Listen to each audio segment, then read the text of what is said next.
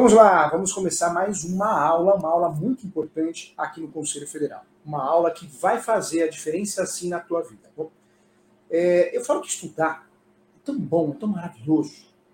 Estuda que a vida muda. Professor, como que eu sou, como que eu posso me tornar um corretor de imóveis, uma corretora de sucesso? Um advogado, um advogado, um médico, um contador, um profissional de marketing, propaganda? Estudar. Não tem outro meio. Se atualizar tão gostoso você saber o que está fazendo, dominar o assunto. E aí eu trago sempre um ditado. O pessoal já até me conhece por esse ditado. Quem faz tudo, não faz nada. Eu convido os meus alunos a se especializarem. Seja especialista. Professor Júlio, sou advogado e faço previdenciário. Então foca no previdenciário, foca em aposentadoria. Se você quer focar no previdenciário, você vai conseguir aposentar qualquer pessoa em qualquer situação. Você vai entender do assunto. Quer ser criminalista? Então foque em criminal, tribunal dos júris, os crimes patrimoniais, qualquer tipo de crime. É a mesma coisa o trabalhista. A área de direito civil, que você quer focar, foque em civil. Mas cuidado. Quem atua em todas as áreas erra muito, erra feio e vai criar um prejuízo enorme ao seu cliente. O barato vai sair caro. Você sabe o que eu estou falando. Seja especialista. E quando eu dou essa dica de especialização, eu falo até com corretor de imóveis.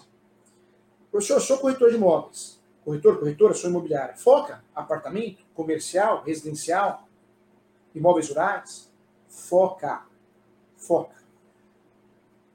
Na opinião do professor, não cabe mais, não cabe mais o clínico geral.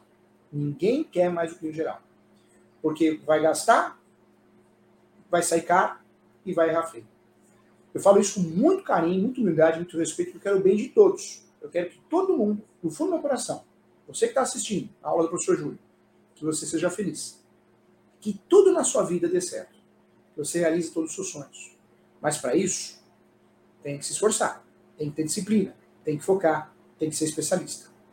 Vamos começar o assunto de hoje, um assunto muito importante, que é a fraude. A fraude na aquisição de imóvel. E como evitar a fraude na aquisição do imóvel. Quais são as fraudes? O que pode acontecer, como combater essas fraudes. Quem pode prestar o serviço para ajudar o seu cliente a não cair num golpe, numa fraude? Quem pode prestar esse serviço? Um advogado, advogado, corretora, corretora imobiliária. As informações que eu vou passar nessa aula, até o leigo, se ele seguir, que não é, não é da área do mercado imobiliário, do direito, das transações de negócios imobiliários, ele vai conseguir evitar uma dor de cabeça não dá, né? Tudo é muito difícil, tudo é muito caro, perder dinheiro.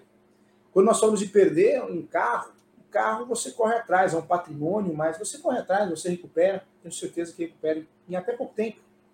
Agora, quando eu falo de uma casa, hum, se você investiu na casa errada, que dor de cabeça. O sonho da casa própria foi pelo ralo. O sonho do investimento maravilhoso, que você iria ganhar milhões, não deu certo. Então vamos lá. Vem comigo que eu garanto a você que você vai dominar esse assunto. O direito imobiliário, eu falo no meu livro, ele é o ramo que trata dos negócios e transações imobiliárias. O direito imobiliário é um segmento do direito civil. Tem até uns doutrinadores aí, pessoal mais antigo, maluco, que fala que inventou o direito imobiliário, mas é muita prepotência e muita arrogância. Ninguém inventou o direito imobiliário. Mas tem gente que só acha que é Deus, né? Tem gente maluca para. Então deixa achar. Eu escrevo até no meu livro, Direito Imobiliário de Azeite, aqui é a terceira lição. Que ninguém inventou direito imobiliário. Ele já nasceu com o direito. Como o direito imobiliário é um segmento do direito civil, e é um ramo tão importante, porque a gente precisa morar em algum lugar, seja emprestado, seja comprado, seja doado, ele se tornou um ramo em evidência. Diante da importância do direito imobiliário, nós conseguimos transformar o direito imobiliário, apesar de ser um segmento de direito civil, um ramo em destaque. Então, o direito imobiliário tem princípios, tem conceitos próprios. O direito imobiliário tem. O direito imobiliário, apesar de ser um subsegmento do direito civil, o direito imobiliário ele caminha aos próprios passos. O direito imobiliário se dá muito bem com o direito registral, o direito notarial. É um ramo multi, multidisciplinar Nós precisamos conhecer o direito registral, o direito notarial, o direito do consumidor aplicado à compra e venda de imóvel na planta, o direito administrativo. Quando eu falo direito administrativo, nós precisamos sim conhecer desapropriação, licitação para compra de imóvel, processo, dominar processo, que é cumprimento de sentença, os procedimentos, procedimento de conhecimento, procedimento especial, procedimento de execução, asta pública, leilão. Não podemos esquecer do direito constitucional, interessa muito, mas muito ao direito imobiliário. Não dá para atuar no direito imobiliário se a gente não domina o uso campeão especial, o uso campeão constitucional, princípio da função social da propriedade, princípio do direito de propriedade, cooperação, vários princípios funcionais. E o direito imobiliário, eu garanto a você que ele é apaixonante, apaixonante, maravilhoso, porque não tem rotina. Pensa num ramo que não tem rotina, é o direito imobiliário. Cada dia surge um produto novo. Cada dia surge uma decisão nova, uma mudança de conceito. Então, sabe aquele ramo que você atua às vezes no direito e você fala, não, não é para mim, não quero mais, vou mudar de área. Presta atenção no direito imobiliário. Presta atenção no direito imobiliário, pode ser que você se apaixone e nunca mais você queira atuar em outra área. Porque é um ramo fático. O que é um ramo fático? Realista, real, vida real, a vida como ela é. No direito civil, nós temos muitos conceitos teóricos. Você pega o advogado, o operador de direito teórico, é importante, todo mundo, todo mundo tem sua importância nessa história, mas não, não consegue dar aula de direito imobiliário, o civilista puro, o processualista. Porque o direito imobiliário, ele é real. A vida como ela é. Não cai em concurso, do jeito que cai em direito civil. Aqui não. Aqui eu posso comprar posse, posso vender posse. A posse, eu estou falando Sim. De um direito que já foi declarado como direitos reais. Hoje a posse tem um conceito próprio. Conforme anunciado 492 da Quinta Jornada de Direito Civil, a posse passou a ser um direito autônomo, exclusivo, sui generis. Tanto é que eu posso comprar posse, posso vender. Posso comprar posse, posso vender através do contrato de cessão de direitos possessórios e afins. E aí, colegas que não estudam direito imobiliário colegas corretores, corretoras, advogados, advogadas, se não conhece o direito imobiliário e não aprofundou os seus, seus, seus estudos em relação ao direito imobiliário, tudo é compra e venda. E fazer um contrato de compra e venda de um imóvel sem registro, sem escritura pública, é um erro fatal. Fatal. Gerou um prejuízo irreparável ao seu cliente. Porque se eu estou fazendo compra e venda, eu tinha que cair na regra do Código Civil. Artigo 108, Código Civil. Toda transação imobiliária acima de 30 salários mínimos tem que ser feita por escritura pública. Olha a importância do especialista, olha a importância da orientação correta e olha que importante é pensar. Sim, pensar é, como um advogado imobiliário e não como advogado civil. Então, como nós falamos aqui que o direito imobiliário é direito civil, sim, nós usamos vários conceitos de direito civil. Os contratos em espécies, capacidade, propriedade. Mas, aqui no direito imobiliário, nós temos um mundo próprio. Mais ou menos assim. Nós somos um Estado dentro do Brasil, mas o direito imobiliário tem costumes próprios, bem diferentes, bem diferente, inclusive, em relação aos outros estados. O direito imobiliário é isso. O direito imobiliário pode até viver no mesmo território do direito civil, mas pode ser considerado uma nação por costumes próprios. Vamos juntos aqui, olha só. Nós temos duas formas de adquirir imóveis no Brasil. A originária, e aí eu trago o exemplo do uso capião, 36 espécies, e temos a forma derivada, os contratos imobiliários. Contratos imobiliários, nós temos compra e venda, pagamento à vista. Pagamento à vista, acima de 30 salários mínimos, eu tenho que respeitar, sim, a regra da escritura pública. Promessa, estou comprando imóvel que ainda vai ser entregue. Normalmente o imóvel na planta, promessa, instrumento particular de promessa, ou instrumento público. Existe ainda o compromisso, eu estou comprando imóvel da sua pessoa, estou pagando parcelado. Eu estou comprando imóvel da sua pessoa, estou pagando à vista, mas você ficou de fazer uma obra no, no fundo da casa. Existe uma obrigação de fazer no meio desse contrato, ou por parte do comprador, ou por parte do vendedor. Outro contrato importante, nós falamos aqui, sessão de direitos possessórios e afins, eu comprei, eu vendi um imóvel irregular sem registro. É a forma correta de transacionar imóveis irregulares sem risco de ser condenado a crime não é estelionato, não tem nada de errado, a posse passou a ser um direito sui eu posso comprar, posso vender, posso declarar no imposto de renda, no divórcio entra na partilha de bens. Existe ainda o contrato preliminar, contrato só para fechar o negócio, que substitui a proposta e o aceite.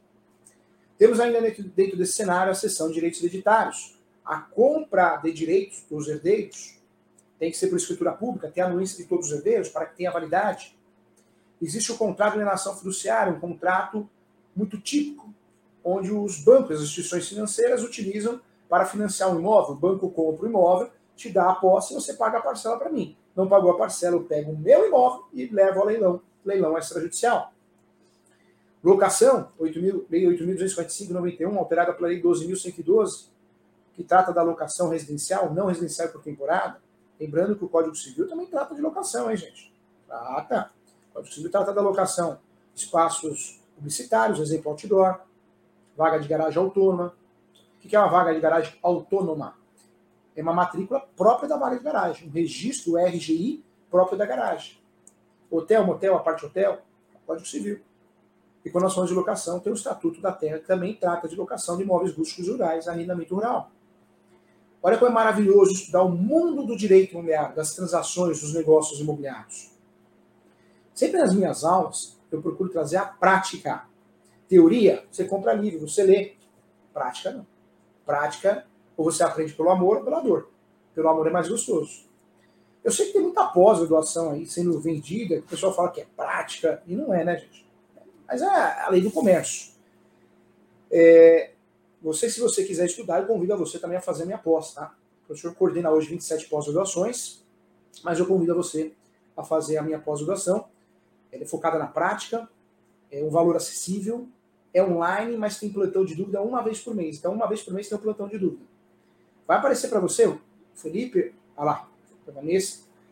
É, o site é www.portalezu.com.br www.portalezu.com.br.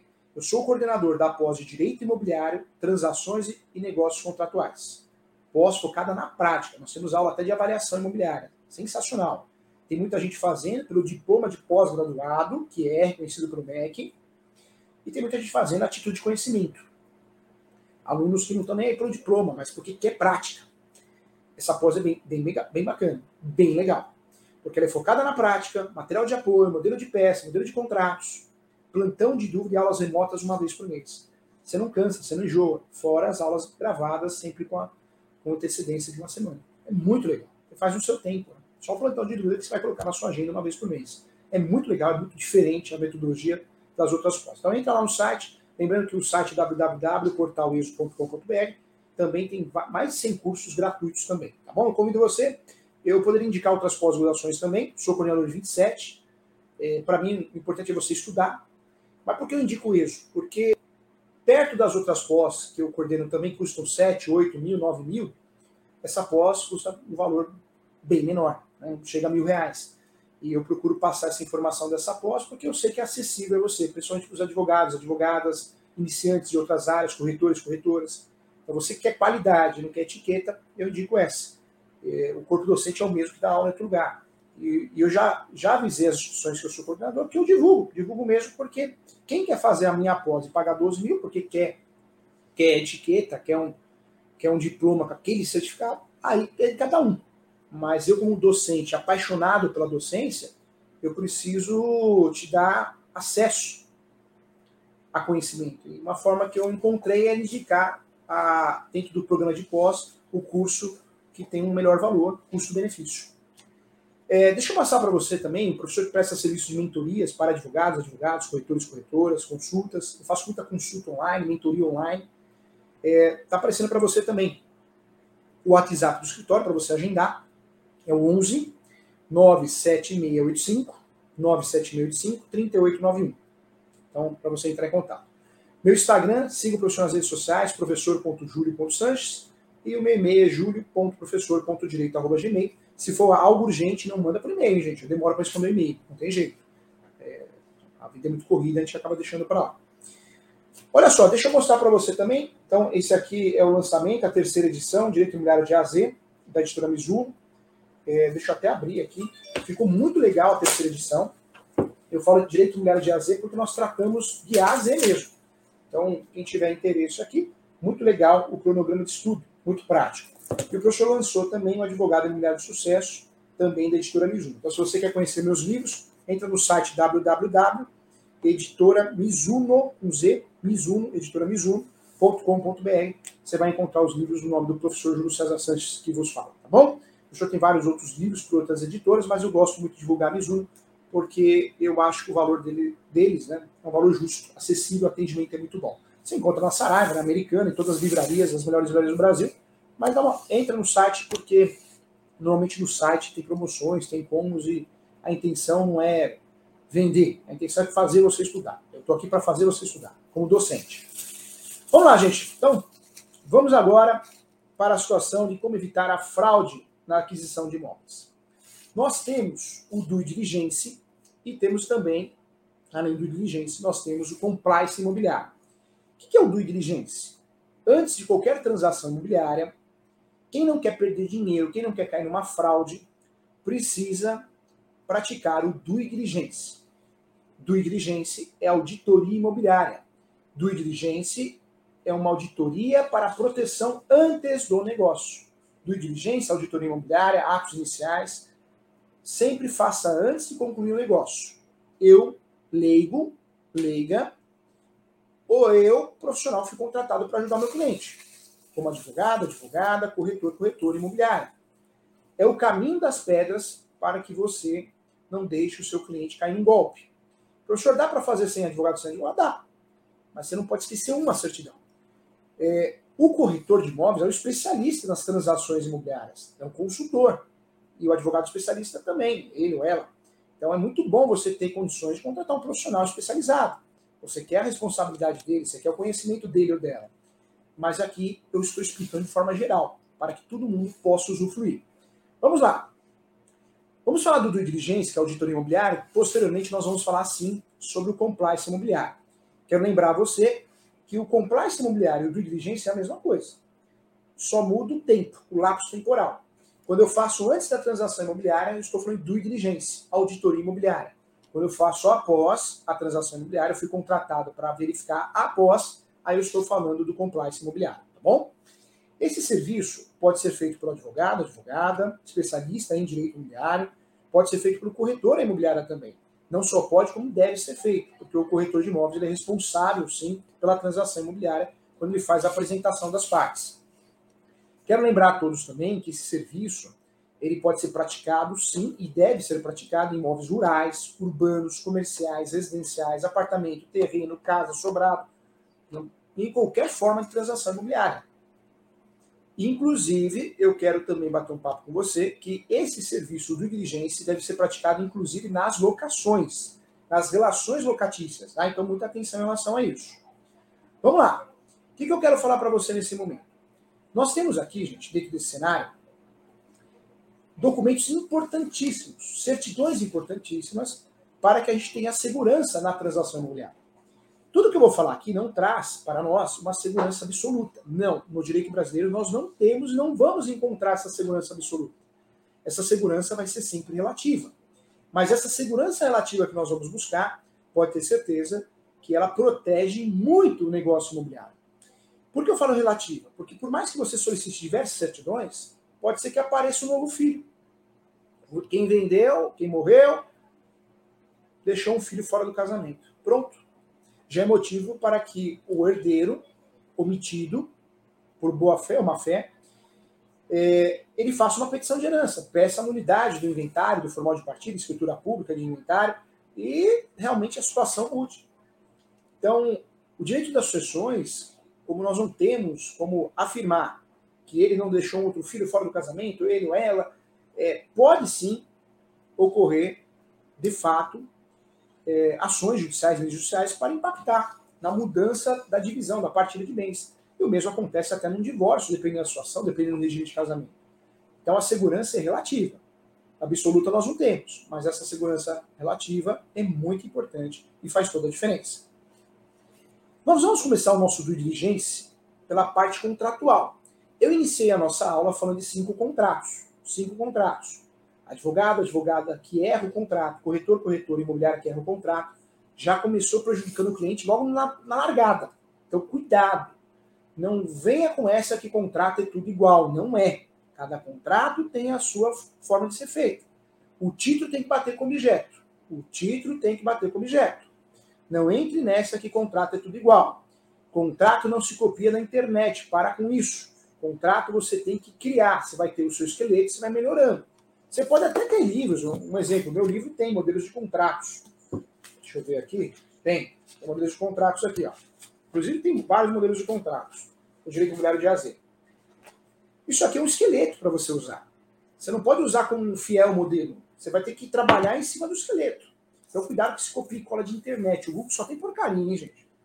Vamos lá.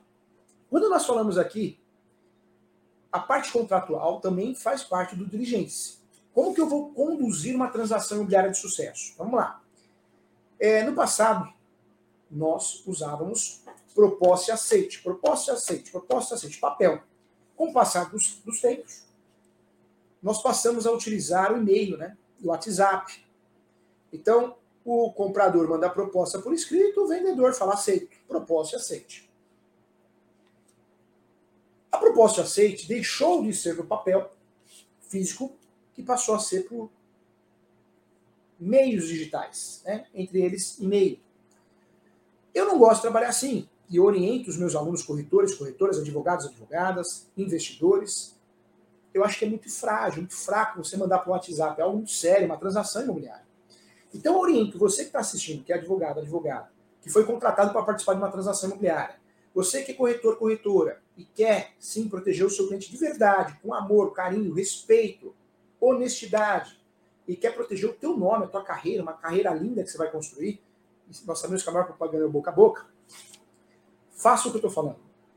Vai fechar o negócio? Comprador quer fechar, vendedor quer vender, locador, inquilino, né, locatário quer alugar, locador quer alugar.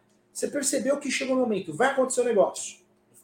Puxa, puxa os, o, cópia dos documentos ou as informações e vai no contrato.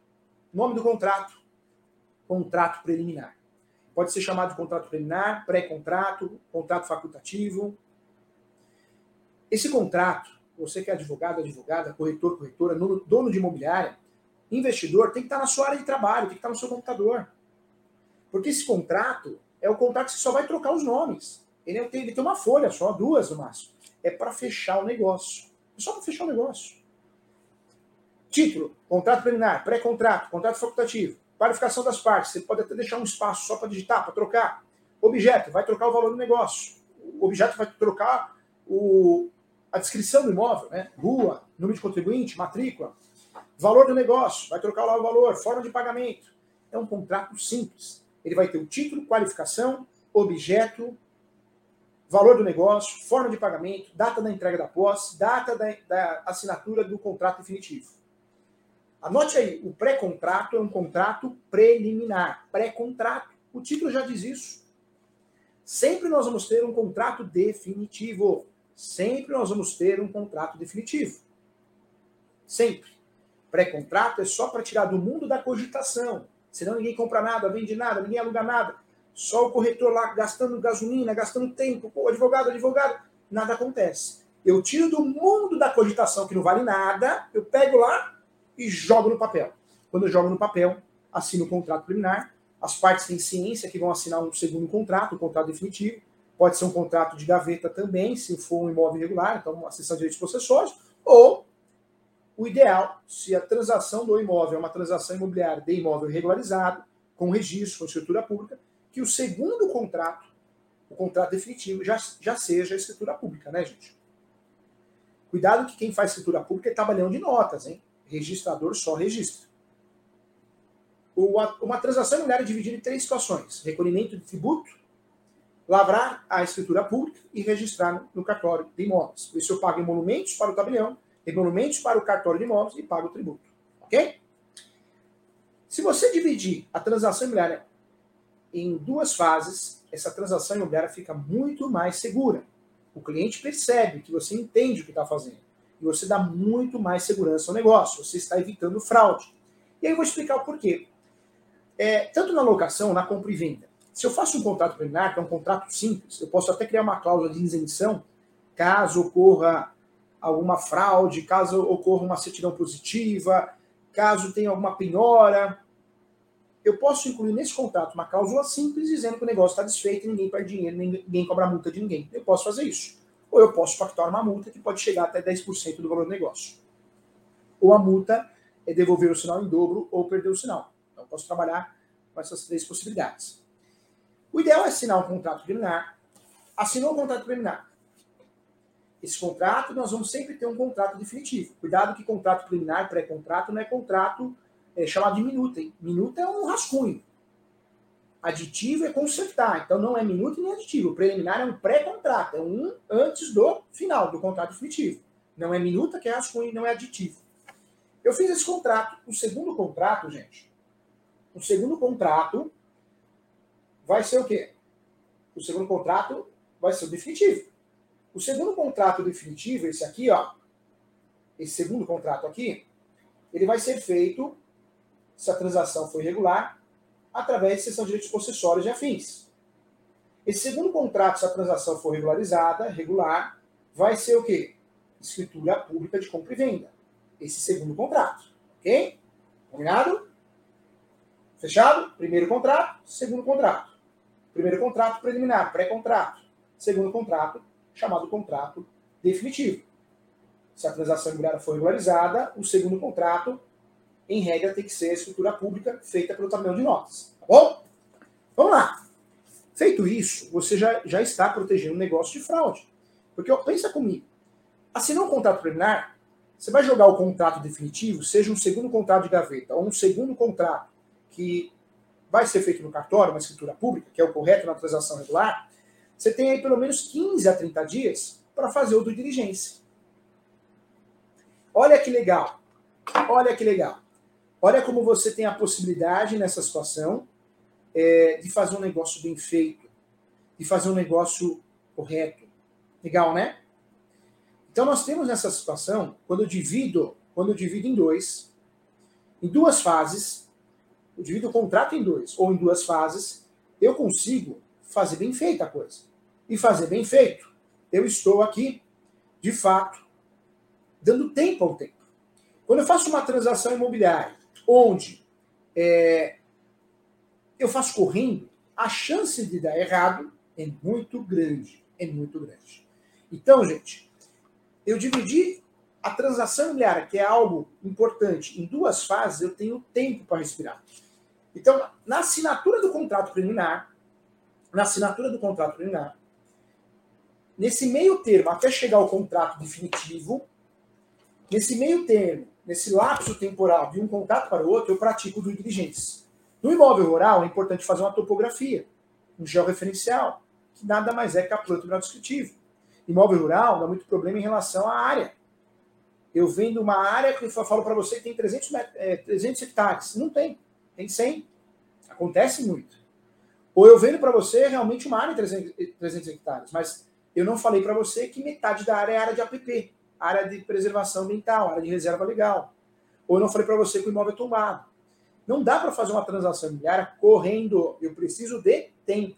Uma transação imobiliária bem feita, ela precisa do contrato preliminar até o contrato definitivo de pelo menos 30 dias. Isso quando nós estamos falando, estamos falando de um pagamento à vista, né? sem usar banco no meio, sem, sem usar empréstimo. Aí pode ser mais até o banco aprovar. Então, é a média, não dá para fazer correr. Não estou comprando algo, um prato, um, um livro. Estou comprando algo que pode ser o imóvel da minha vida, o investimento que eu tenho, meu sonho. Então, muita atenção em relação a isso, tá? Vamos lá, outro ponto que eu quero falar para você. Então, nesse meio termo, eu vou, se for imóvel rural, solicitar topografia, mesmo que seja um imóvel urbano, dependendo do tamanho, vou investigar os documentos. E quais documentos que eu vou investigar? Vamos começar então? Começar pelo imóvel, tá? Nota aí, então é muito importante você anotar. Certidão de propriedade atualizada. Certidão de propriedade atualizada. Anotou aí? Certidão de propriedade atualizada. Legal? Depois, anota aí também, importante. Além da certidão de propriedade atualizada do imóvel, a matrícula ou a transcrição, eu vou solicitar, sim, uma certidão negativa de tributos. Eu preciso ver se esse imóvel, seja ITR ou IPTU, se tem tributos em atraso. Ok? Depois eu vou confirmar se esse imóvel, eu já, já pesquisei a matrícula para ver se quem está me vendendo é dono. Se quem está me vendendo aparece na matrícula, ele ou ela estão me vendendo a propriedade. Se quem está me vendendo não aparece na matrícula, tem algo errado. Então ele só poderia me vender a posse, não o imóvel, não o registro. Ele não tem, ele só vende o que ele tem. IPTU tem que confirmar, hein? IPTU ou ITR tem que confirmar. Depois, gente, vamos para a terceira situação aqui. Se tem condomínio no meio, precisa investigar. Certidão condominial. Certidão condominial. É muito importante, sim, ter acesso à certidão condominial. Ok? Muito importante. Lembrando que a certidão condominial só tem valor se anexo né, a essa certidão nós temos a assembleia que elegeu o síndico e a última assembleia para provar que ele não foi, não perdeu o cargo, foi exonerado do cargo. Então eu tenho que ter a prova que ele é síndico de verdade, síndico ou síndico, e a prova que ele não perdeu o cargo. Então é, a certidão negativa de débitos, débitos condominiais, que é feita até pela administradora, tem que ter esses dois documentos anexos, ok? Pronto, fiz a pesquisa relacionada ao imóvel. Se é imóvel rural, eu vou verificar também se tem registro CAR, se tem o registro de imóvel propriedade rural, propriedade é, produtiva. Eu preciso verificar se também tem algum impedimento legal em relação a questões ambientais. Se for imóvel rural, se não, não. Se for imóvel urbano, sempre tomar cuidado, olhando a matrícula, com muito cuidado, com muito carinho, se não tem penhoras, gravames e se a área não é tombada. Porque a área tombada pode comprar, pode vender, mas é um elefante branco. Depois você não consegue vender. Nem todo mundo compra imóvel tombado, porque você não pode, você não quer liberdade de fazer o que você quer. É muito importante também verificar se o bairro é, ele é comercial, se ele é residencial. Vai comprar um imóvel achando que você vai poder abrir alguma coisa, um comércio. Não pode. Nós temos o plano diretor.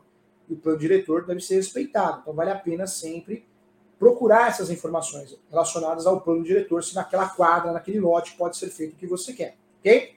Também é importante fazer esse esse raciocínio. Vamos lá, juntos aqui. Agora vamos para as partes.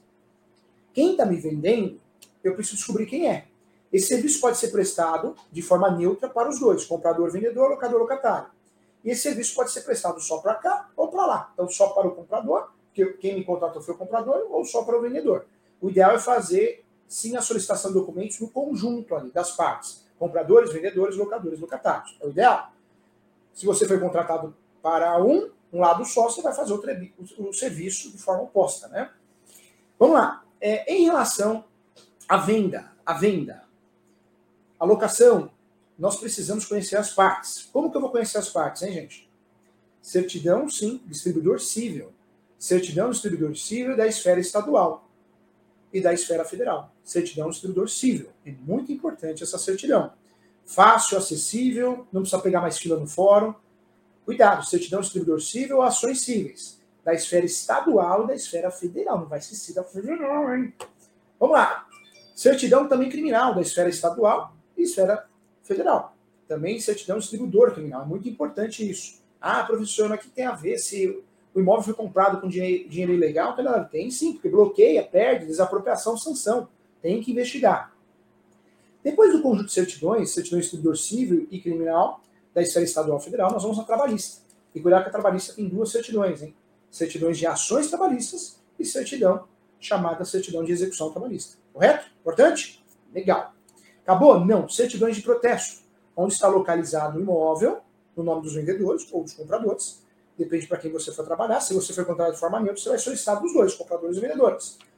Onde está localizado o imóvel e onde está localizada a moradia das partes. Certidão de protesto, ou certidões de protesto no plural, porque talvez vão ser várias. Isso que eu estou falando aqui é o básico do básico. Não esquecer você, corretor, corretor, advogado, advogada, comprador, vendedor, auto de vistoria. Confirma a auto de vistoria para ver se você está alugando ou comprando realmente aquilo que você quer. Isso é muito importante, trabalhar com auto de vistoria também. O que eu falei aqui, gente, é o básico do básico. Tem outras certidões, dependendo do município, do estado, tem outras coisas que nós podemos fazer, investigar. Mas esse é o feijão com arroz que dá certo para você não cair numa fraude. Que fraude? Dupla venda. Dupla venda, tripla venda, a pessoa vende para três pessoas ao mesmo tempo. Só é dono que registra. Cuidado com isso. Comprar achando que a, que a propriedade está comprando a posse. Comprar de alguém que não é dono, é um estelionato. Esbulho possessório, tem vários crimes imobiliários. Então, fique atento. Vamos lá, vamos abrir para as perguntas aqui, Felipe? Vamos lá? Quero convidar todo mundo, gente. Tem muito corretor de imóveis fazendo minha pós, hein? A minha pós é prática, não é aquela pós cansativa, pesada, até o ego lá em cima, que eu sou doutrinador. Não, não. A pós, eu falo a pós dos advogados, corretores humildes. Todo mundo ajuda o outro, uma família. Tá? Então, você está convidado aí a fazer parte, sem juridiquês, uma pós prática, para você ter sucesso na sua carreira. Vem fazer, gente, vem fazer. Tem muito corretor de imóveis, corretora fazendo, mesmo que não tenha curso, é, graduação, está fazendo a título de conhecimento. E tem muita gente atrás do diploma de pós também. Vem fazer, vem ser feliz. Tá? Vamos lá. Olha o Bruno aqui, ó. Bruno, se inscreva no meu canal. Professor Júlio César Sanches, hein? Vai lá no YouTube, todo mundo, hein? Terminando aqui a nossa live aqui, eu vou começar lá no meu canal, às 10h47, eu começo a falar sobre imóvel irregular, bom? Para você que quer uma aula de imóvel irregular, quer dar continuidade, eu peguei amanhã para poder ensinar com muito carinho. Vai lá no meu canal, se inscreva no meu canal, que eu vou explicar imóvel irregular ao vivo, tá? Vai lá no meu canal no YouTube, meu canal no YouTube é Professor Júlio César Sanches. Professor Júlio César Sanches. Vai lá, clica lá no sininho para você receber as notificações. É, Bruno, em um processo de venda fizemos o due diligence. Estava tudo ok. Parabéns, Bruno. No momento da vistoria, o engenheiro verificou uma área que não batia com os documentos apresentados. A comissão é devida caso não avance a venda? É, a comissão é devida a partir do momento que o contrato preliminar é assinado. Assinou o contrato preliminar, está fechado o negócio. A não ser que esse contrato preliminar tenha uma cláusula dizendo que o negócio será desfeito se ocorrer a evicção, um vício oculto, uma informação que cause prejuízo, aí o negócio vai ser desfeito. O corretor fechou o negócio, uma profissão, fim. Resultado, fechou o negócio, tem direito à comissão. Mas precisa fechar o negócio. Na desistência, o corretor imóveis, o corretor, o corretor, ele tem direito à comissão. Mas quando existe um prejuízo, ou seja, uma multa estipulada, alguém teve que pagar a multa. Então, o corretor teria direito a essa comissão. Tá bom? Legal. Vamos para a próxima aqui. Legal, gente, que assunto importante, hein? Vamos lá. Ótimo. Então, deu o nosso tempo aqui. Eu agradeço a você, peço a, a, você que se inscreva no meu canal no YouTube. Vai lá agora, agora. Vai no meu canal no YouTube, é, acompanha o professor lá. Nós vamos falar de loteamento irregular. A compra e venda, inclusive, qual é a responsabilidade do corretor quando ele, ele acaba, né, participando de uma transação dessa? Vai lá, loteamento irregular, você vai saber tudo, tá? Nós vamos conversar sobre isso já já, às 10h45, no meu canal no YouTube, professor Júlio César Santos. Venha fazer minha aposta mentoria, parcerias, consultas, eu estou à disposição, tá bom? E quem tiver a oportunidade quiser ler, leia os meus livros, hein? Os lançamentos desse mês aqui, ó. Muito legal, fantástico, didático, bem legal, tá bom? Chegou uma pergunta aqui, eu vou deixar de responder, o Rafael Rosa. Bom dia, se a venda for feita por procuração pelo vendedor, o vendedor é idoso e faz uma procuração para sua pessoa de confiança assinar. É necessário solicitar certidões dos dois? É necessário solicitar certidões dos dois. Ó, importante. Quem está envolvido no negócio tem que ter certidão de distribuidor civil e certidão de distribuidor criminal, tá? Lembrando que o idoso pode fazer negócios a vida toda. Tem um papo bobo, né? O idoso, a partir dos 70 anos, não pode mais comprar, vender sem autorização do filho. Não existe isso. Se fosse assim, o Silvio Santos não tocava o SBT como tocou. Nós só vamos perder a capacidade civil a partir do momento que a gente se, é, ocorra a interdição, nossa interdição, né? Ou enfermidade, ficou doente. Então, em, re, em, re, em regra, não perdemos e podemos comprar e podemos vender. Tá bom? Beijo, professor Júlio. Obrigado, espero você lá no meu canal no YouTube. Entra agora lá, vamos falar sobre loteamento irregular. Muito obrigado.